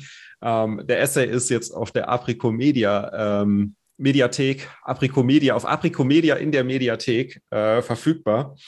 Äh, dort könnt ihr ihn anschauen. Ich glaube, seit gestern, ne? Genau, seit gestern ist der dort verfügbar. Das, das hatte ich also quasi gestern erst oder heute erst überrascht.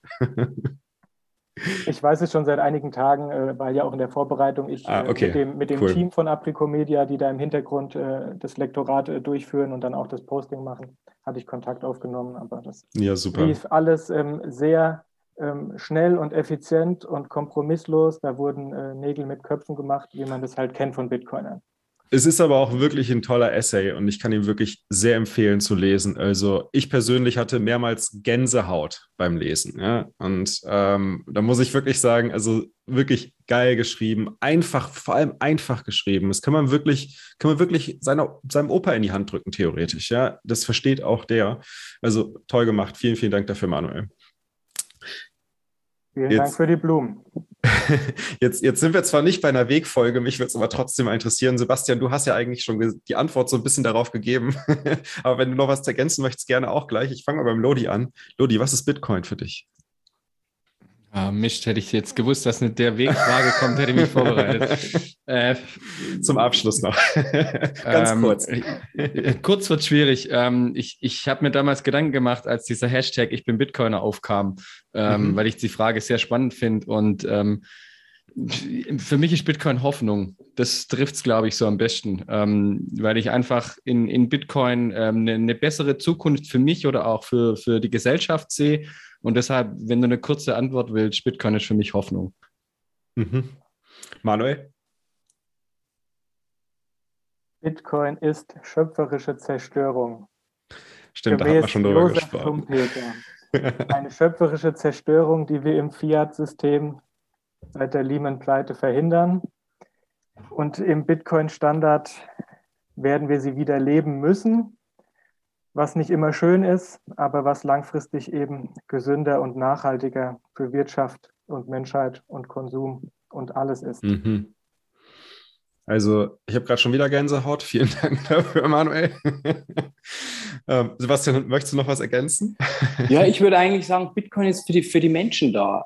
Äh, denn mhm. ich denke, die ganzen Vorteile, die eigentlich in den anderen Assetklassen die institutionellen Investoren immer hatten, die haben aus meiner Sicht jetzt die Individuen. Und mhm. insofern glaube ich, auch Guter mit den Punkt. ganzen Implikationen dahinter, würde ich sagen, um, ähm, that's your chance to be first mover. Und insofern, ja, Super Schlusswort. vielen, vielen Dank an euch drei. Das war wirklich ein tolles Gespräch. Ich hoffe, den Zuhörern gefällt es auch. Äh, hinterlasst uns eine Bewertung, wenn euch das gefällt. Äh, hinterlasst uns ein Like, kommentiert es auf Twitter, kommt in die Community rein auf Telegram 21, diskutiert mit uns. Wir freuen uns drüber. Und äh, wenn ihr selbst was irgendwie mit auf den Weg bringen wollt, macht das ruhig, kontaktiert die Leute, ähm, kommt zu 21. Wir können über 21 veröffentlichen, über Aprico was veröffentlichen, macht einen Podcast. Äh, ja, beteiligt euch irgendwie, so wie das hier irgendwie alle gerade momentan machen. Äh, wir freuen uns drauf. In dem Sinne, einen schönen Abend. Ciao, vielen Dank. Danke, ciao. ciao. Schönen Abend, ciao. If you're a money manager listening to this, you are going to have Bitcoin in an index that you're going to be compared to. Now, maybe that index will be 60% stock and 35% bonds and a couple of percent hedge funds. But if it's one or 2% Bitcoin, you're effectively short Bitcoin by not being long it. Okay. You Absolutely. Yes. So, so, so if you want to do that to yourself, go ahead. I don't want to do that to myself. You know, my competitors are now, what the hell is he doing in Bitcoin? And now my competitors are like, well, hold on a second. If I don't get in Bitcoin, I won't be able to pace with him. Will it be volatile? Yes. Could we lose 20%? Yes. Could you lose more than that? Sure. But are you going to see $100,000, $200,000 per coin prices in the near term, near term for me, because I'm a fuddy duddy, 24 months. Yes, you will see that.